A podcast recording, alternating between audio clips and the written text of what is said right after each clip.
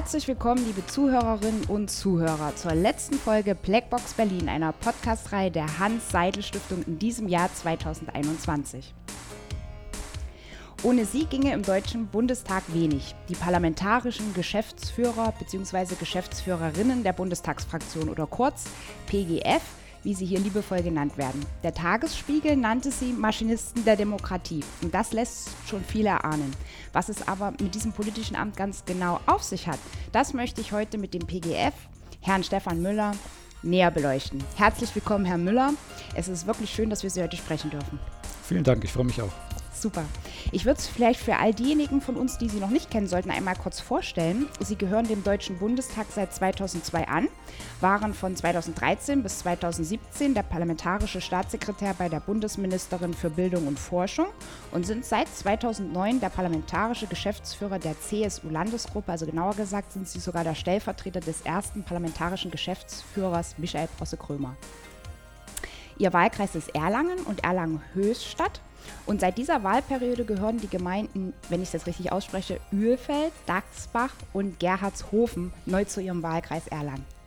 Das ist so. Also wir, es wird ja nach jeder Bundestagswahl immer äh, geguckt, wo sind Wahlkreise zu groß oder wo sind Wahlkreise zu klein.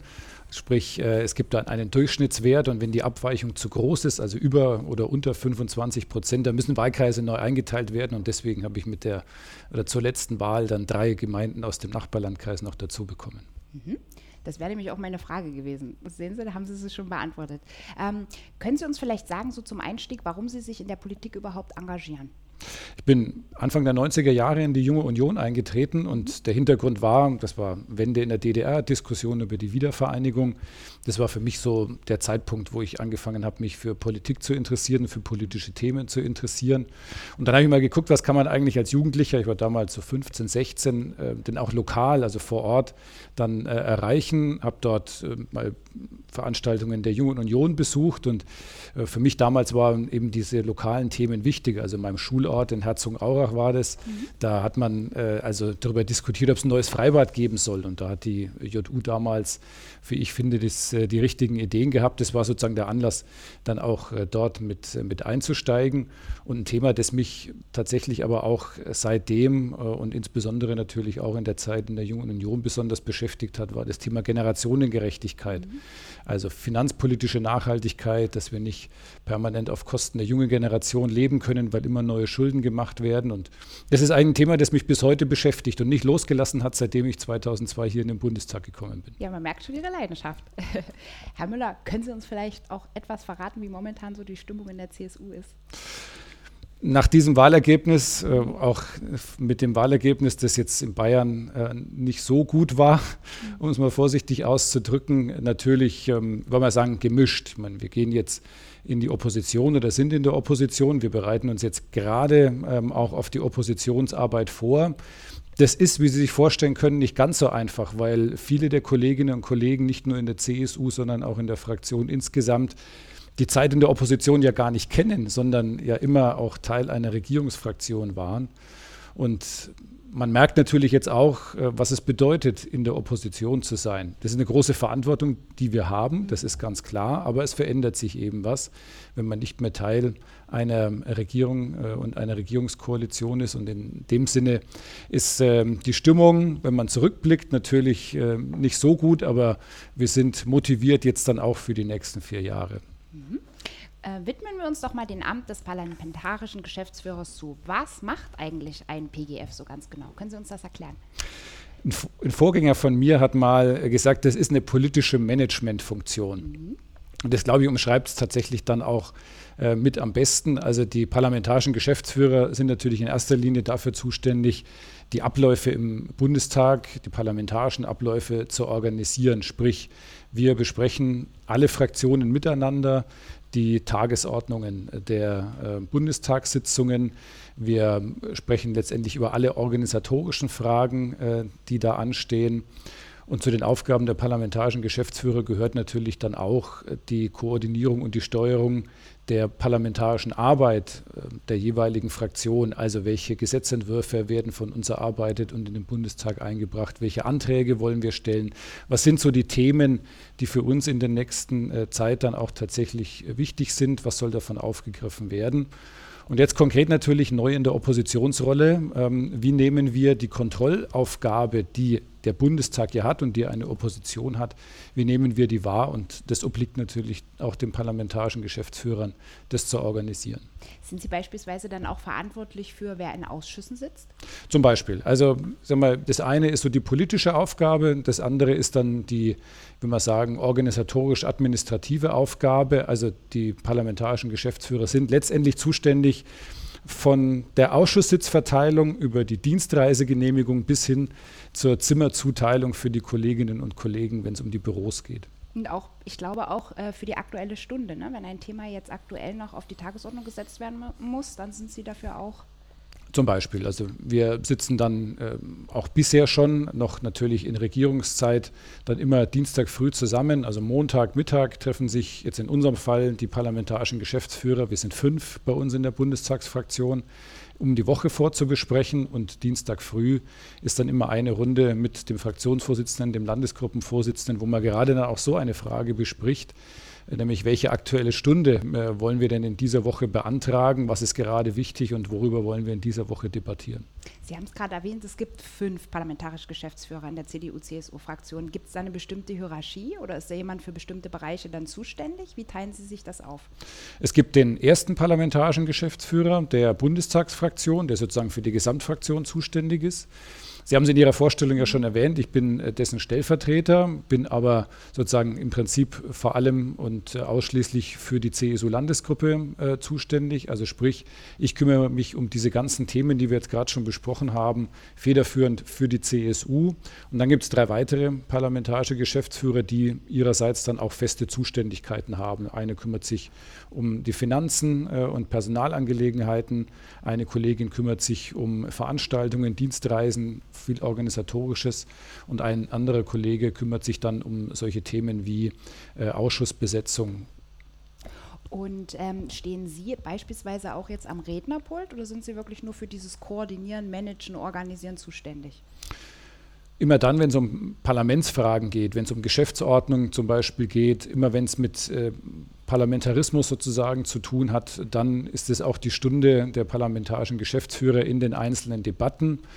Oder aber, wenn es wirklich mal ganz aktuelle Themen gibt, äh, die in einer aktuellen Stunde dann auch diskutiert werden und die dann auch eine besondere Bedeutung haben, wo man sagt, das ist eigentlich etwas, da muss entweder Fraktionsvorsitzender oder dann äh, jemand äh, aus der Reihe der parlamentarischen Geschäftsführer sprechen, dann kommen wir zum Zug, dann gehen wir auch in diese Debatten mit rein. Wenn es um wirklich fachpolitische Fragen geht, aus der Steuerpolitik, aus äh, der Gesundheitspolitik zum Beispiel, überlassen wir da äh, gerne auch den Vortritt den jeweiligen Fachpolitikern. Das sind die, die ja auch dann operativ und fachlich zuständig sind. Nun war das ja jetzt in der letzten Periode so, dass es, ich glaube, 24 Ausschüsse gab mit verschiedenen Thema Themen, mit denen sich beschäftigt wurde und ein Plenartag ja durchaus dann mal von um neun bis nach Mitternacht gehen kann. Da wird ja viel geredet. So, und dann sind Sie bestimmt dann auch zuständig, wer in Ihrer Fraktion für welche Themen dann am Rednerpult steht. Was ist aber, wenn mal keiner reden will? Das kommt sehr selten vor, aber es gibt natürlich Themen, die sind jetzt vielleicht nicht so ganz beliebt. Also das äh, kommt immer wieder vor, aber es ist nicht wirklich äh, häufig. Und äh, es ist immer so, dass äh, innerhalb der jeweiligen Facharbeitsgruppen, also sprich nehme ich jetzt mal die Mitglieder des Finanzausschusses, die bilden bei uns dann die Arbeitsgruppe Finanzen innerhalb der Fraktion. Und äh, die wissen ja dann schon, welche Tagesordnungspunkte in dieser Woche betreffen sie, wo gibt es dann auch Debatten, wo geredet werden muss. Und äh, die legen das in der Regel dann immer selber fest. Und oftmals äh, wird dann da auch jemand überzeugt zu reden für den Fall, dass es sich mal um ein Thema handelt, das nicht so ganz beliebt ist. Also ja. da müssen wir selten eingreifen. Ja, wenn nicht, gibt es ein schönes bayerisches Bier, dann würde ich vorschlagen. Was reizt Sie denn an diesem Aufgabenfeld eines PGFs ganz besonders? Zum einen natürlich, dass es ähm, eine sehr wichtige Aufgabe ist, auch wenn sie nicht immer so im Fokus der Öffentlichkeit steht. Aber wie Sie schon gesagt haben, ohne die parlamentarischen Geschäftsführer, ohne diejenigen, die sich dann auch im Maschinenraum des Parlaments dann äh, darum kümmern, dass die Maschine auch tatsächlich läuft, würde es hier nicht funktionieren. Ähm, das ist ein Punkt. Dazu gehört im Übrigen auch, ähm, dass wir auch interfraktionell da ein gutes Verhältnis der äh, Geschäftsführer untereinander pflegen. Das heißt, wir äh, versuchen da schon auch äh, natürlich auch kollegial Verabredungen zu treffen, möglichst dann auch im Konsens zu treffen. Und das ist natürlich schon etwas, was ähm, dann auch sehr wichtig ist und was mir dann auch Spaß macht. Und die Aufgabe ist natürlich auch so eine klassische Generalistenaufgabe. Das heißt, man kommt mit allen Themen in irgendeiner Art und Weise äh, in Berührung, man wird mit den Themen konfrontiert und ist eben nicht nur festgelegt auf ein ganz bestimmtes fachpolitisches Thema. Und das macht nicht jedem Spaß. Mir gefällt es, wenn man sich da auch fachlich und thematisch dann breiter aufstellen kann. Aber Herr Müller, dann sind Sie bestimmt auch manchmal Kummerkasten, oder? Das kommt schon vor. ne? Ich meine, jetzt gerade in dieser Zeit geht es ja darum, dass wir uns ähm, auch personell neu aufstellen. Also wir sind gerade dabei, uns da äh, zu sortieren. Auf gut Deutsch, es geht darum, äh, wer übernimmt dann welche Funktion, wer übernimmt welche Aufgabe, wer übernimmt mehr Verantwortung. Ähm, wem müssen wir vielleicht auch sagen, dass er äh, eine andere Aufgabe übernehmen muss?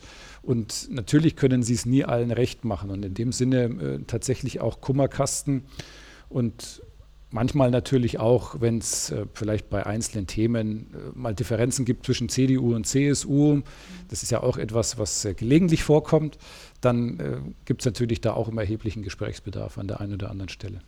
Ja, wie wird man denn überhaupt PGF? Das ist eine zunächst mal natürlich relativ einfache äh, Antwort zu geben, nämlich äh, indem man gewählt wird von den Mitgliedern der jeweiligen Gruppe bzw. den Mitgliedern der äh, Fraktion. Das Vorschlagsrecht, das ist zwar nicht in der Geschäftsordnung festgelegt, aber es hat sich so ergeben. Das Vorschlagsrecht liegt aber da bei den äh, Fraktionsvorsitzenden. Das heißt, die Fraktionsvorsitzenden äh, überlegen sich, wer steht da zur Verfügung, wer kann das. Und vor allem kommt es ja auch darauf an, dass der Fraktionsvorsitzende, in meinem Fall dann eben äh, der Landesgruppenvorsitzende Alexander Dobrindt und der parlamentarische Geschäftsführer dann auch ein gutes Verhältnis äh, pflegen, also sich auch vertrauen. Also ich sage mal, ein Vertrauensverhältnis zwischen dem Fraktionsvorsitzenden und dem PGF ist aus meiner Sicht unabdingbar weil Sie es auch gerade schon erwähnt haben, ähm, wie läuft eigentlich so die Abstimmung mit dem Fraktionsvorsitzenden? Sehr unkompliziert. Also wir haben da regelmäßige äh, Gesprächsformate. Ähm, es gibt mehrere feste Termine in der Woche. Also das heißt, es geht im Prinzip am Montagnachmittag los. Da trifft sich der geschäftsführende Fraktionsvorstand. Da wird die Woche vorbesprochen. Da sind Fraktionsvorsitzende, seine Stellvertreter, die parlamentarischen Geschäftsführer dabei. Es gibt Dienstag früh in kleiner Runde eine Abstimmungsrunde mit ihm. Und so zieht sich das im Prinzip die ganze Woche durch, oftmals dann auch ganz informell ähm, auf Zuruf, wenn man so will. Also ich würde mal sagen, Alexander Dobrin und ich, wir telefonieren jeden Tag mindestens drei oder viermal miteinander, wenn wir uns nicht persönlich treffen. Ja, okay. Und wie läuft das miteinander mit den Kollegen, also mit den weiteren vier PGFs dann?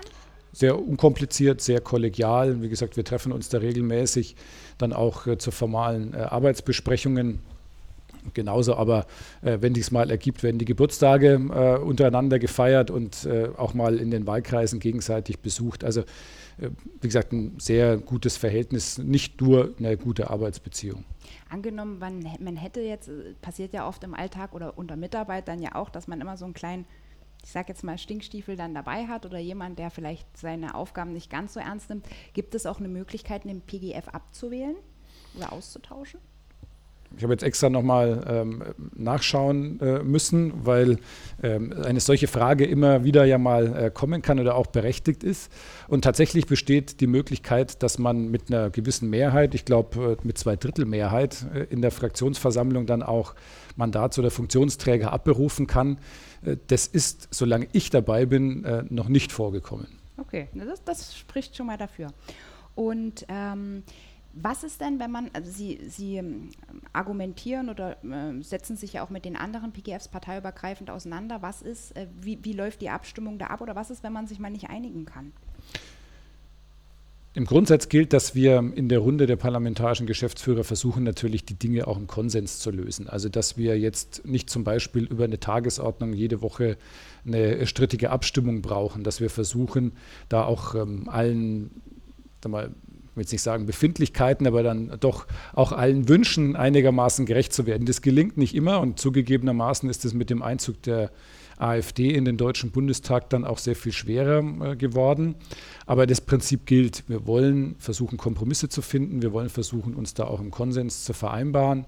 Es gibt mindestens eine Besprechung der parlamentarischen Geschäftsführer. Wir nennen das interfraktionelle Runde, die immer am Dienstag zusammenkommt. Und wir sehen uns immer donnerstags im sogenannten Ältestenrat, der ja sozusagen das Führungsgremium des äh, Bundestages ist. Und dort gilt aber ein ähnliches Prinzip. Also dort wird, äh, habe ich glaube ich ein einziges Mal erlebt, dass wirklich auch strittig abgestimmt wird. Ansonsten äh, gilt da auch, äh, dass man versucht, dann Kompromiss zu finden und sich auch über Fraktionsgrenzen hinweg zu einigen. Also klingt es eher nicht so, dass es eine Koalition der Opposition gibt. Das gab es früher tatsächlich, also in einer Zeit, äh, zum Beispiel von 2002 bis 2005, da weiß ich es, ähm, da hat es natürlich schon eine engere Abstimmung gegeben zwischen den Oppositionsparteien, damals eben zwischen CDU und CSU und der FDP. Das war die Zeit von äh, Rot-Grün. Ich würde nicht sagen, dass es eine Koalition in der Opposition gegeben hat, aber es gab jedenfalls eine enge Abstimmung bei einzelnen Themen oder auch beim Vorgehen bei einzelnen äh, Fragen. Das wird es in dieser Wahlperiode nicht geben, weil Opposition sind neben CDU und CSU, äh, AfD und Linke, beide vertreten äh, politisch extreme Positionen und mit beiden kann es für uns auch keine Zusammenarbeit geben. Meinen Sie, dass wenn wir jetzt in die Opposition gehen, dass da mehr Arbeit auf einen parlamentarischen Geschäftsführer zukommt?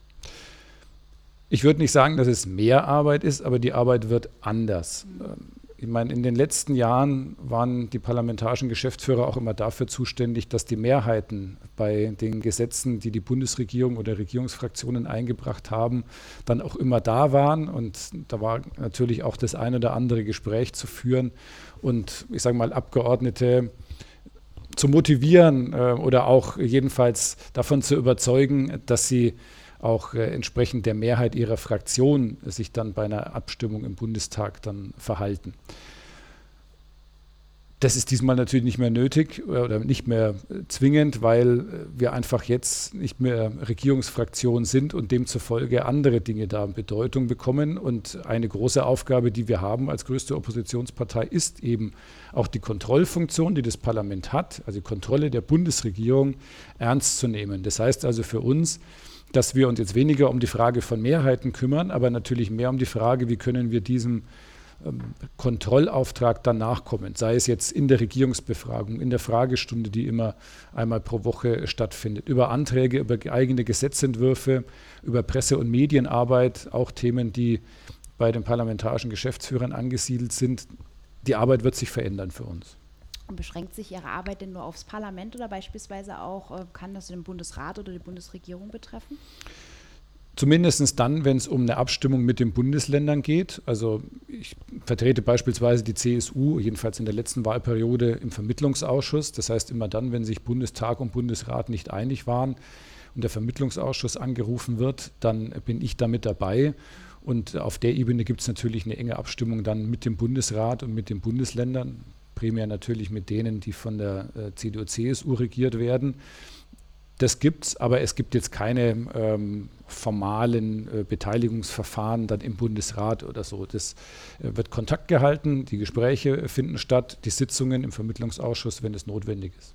Herr Müller, was macht Ihnen denn mehr Freude, die Handlung nach außen oder die Handlung nach innen? Beide, beides ja wichtig. Ich meine, jeder Politiker hat natürlich auch ein Interesse daran, dass er sich öffentlich darstellen kann, dass er sozusagen auch ähm, mal eine Rede halten kann, weil Sie danach gefragt haben, dass man auch äh, medial vorkommt. Also das gehört einfach damit dazu und man würde nicht Politiker werden, wenn man nicht sagt, man äh, hat auch da natürlich eine entsprechende Aufgabe und versucht dann auch im Gespräch zu bleiben oder sich dann auch bei dem einen oder anderen Thema öffentlich zu positionieren. Trotzdem, die Arbeit nach innen, die vielleicht nicht so sichtbar ist, ist ja trotzdem äh, notwendig. Und ich habe ja die Gründe schon beschrieben, weswegen mir die Arbeit hier äh, in dieser Aufgabe äh, sehr viel Freude macht, äh, weil es eben sehr breit aufgestellt ist. Und ich habe, äh, das gilt jetzt für mich, in meiner Zeit hier im Bundestag schon relativ viel Themen gemacht, Wirtschaftspolitik, Steuern, Sozialpolitik, weil ich auch finde, äh, dass es nicht gut ist, wenn Politiker, ähm, ich sage mal, gefühlt 30 Jahre lang immer nur sich um ein Thema kümmern, sondern ich finde, man muss ja da auch flexibel bleiben, man muss da auch mal sich anderen Themen zuwenden. Das habe ich versucht und das kann ich in dem Job in Anführungsstrichen als parlamentarischer Geschäftsführer ganz gut machen. Bei so einem Themenspektrum, also verbunden mit den vielfältigen, äh, von Ihnen ja auch gerade beschriebenen Aufgaben eines parlamentarischen Geschäftsführers, äh, frage ich mich so, wie halten Sie es dann eigentlich mit dem Blick auf Ihre Lebenszeit? Haben Sie überhaupt noch Zeit übrig? Sie meinen, ob ich noch freie Zeit ja. habe, die ich mir selber einteilen kann? Nun, ähm, im Blick auf meinem äh, Kalender würde ich das sagen, äh, nein. Also jedenfalls viel freie Zeit bleibt da nicht. Wobei man ja immer differenzieren muss, ist es eine Sitzungswoche, mhm. die ist gut gefüllt mit äh, Terminen, mit Besprechungen, mit der Plenarsitzung, wo ja auch immer einer der parlamentarischen Geschäftsführer pro Fraktion dabei sein muss. Wir sagen Sitzungsdienst äh, machen muss ähm, oder machen darf. Aber ähm, sag mal, in den sitzungsfreien Wochen ist natürlich die Zeiteinteilung da ein bisschen flexibler. Ich versuche trotzdem, egal ob es jetzt eine Sitzungswoche ist oder nicht, da mir für bestimmte Dinge dann einfach noch Zeit einzuräumen oder einzuplanen. Äh, also ich versuche jedenfalls eine Stunde Sport am Tag zu machen. Mir ist das wichtig und hilft mir dann auch irgendwie ähm, abzuschalten oder vielleicht auf andere Gedanken zu kommen oder mal eine neue Idee zu entwickeln. In der Regel schaffe ich das auch. Habe von Ihnen einen ganz schönen Spruch äh, gelesen, der lautet, All politics is local. Alle Politik beginnt vor Ort. Was bedeutet das für Sie genau? Bedeutet für mich, dass jeder Politiker auf der Ebene eines Bundestagsabgeordneten oder auch eines Landtagsabgeordneten den äh, Kontakt zu seiner Heimat, also auch zu seiner ähm, Heimatregion, eben auch zur lokalen, zur kommunalen Ebene nicht verlieren sollte. Vor allem vor dem Hintergrund, dass ja viele der politischen Entscheidungen, die wir hier im Bundestag treffen, ja unmittelbare Auswirkungen hat, eben auch auf das Handeln entweder der Kommunen vor Ort, aber auch eben unmittelbare Auswirkungen hat auf das Leben der Bürgerinnen und Bürger bei uns in unseren äh, Wahlkreisen. Und dem Ganzen äh, oder vor dem Hintergrund ist es mir persönlich zum Beispiel auch wichtig, dass ich weiter, wie schon seit äh, vielen Jahren, auch Mitglied eines Kommunalparlaments bin, also in meinem Fall dann des Kreistages im Landkreis Erlangen-Höchstadt. Ähm, auch wenn ich da jetzt ähm, vielleicht nicht an jeder Ausschusssitzung teilnehmen kann, versuche ich trotzdem an den Vollversammlungen, bei den Kreistagssitzungen immer dabei zu sein, den Kontakt zu halten, an den Fraktionssitzungen teilzunehmen, regelmäßig mit äh, unserem Landrat äh, zu sprechen, einfach mal um Gefühl dafür zu kriegen, was äh, passiert denn da gerade. Und das ist übrigens in einer Zeit wie der aktuellen mit der Corona-Pandemie besonders wichtig, weil viele der Entscheidungen, fast alle eigentlich, die wir im Bundestag getroffen haben, natürlich unmittelbar auch von den Behörden vor Ort umgesetzt werden müssen. Mhm.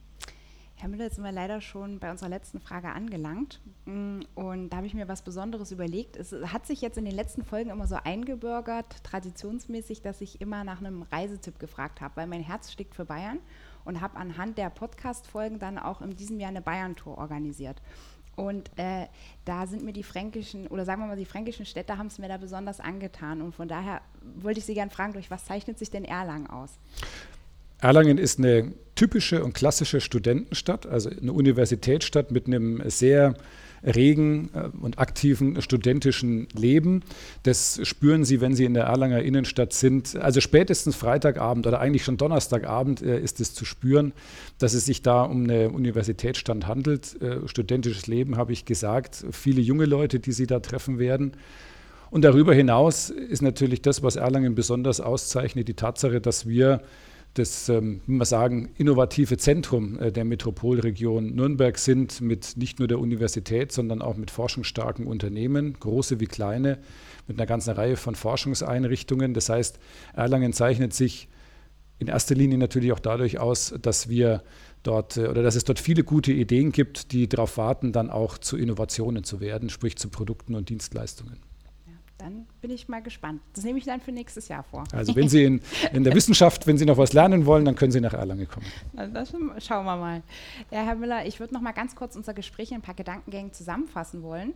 Ähm, also wir haben heute viel über den parlamentarischen Geschäftsführer erfahren einer Fraktion. Das sind Art Manager des Parlaments. Sie sorgen also dafür, dass zum Beispiel Plenarsitzungen möglichst reibungslos funktionieren. Aber sie sind auch verantwortlich ähm, für Präsenz und um Geschlossenheit der eigenen Fraktion im Plenum herzustellen.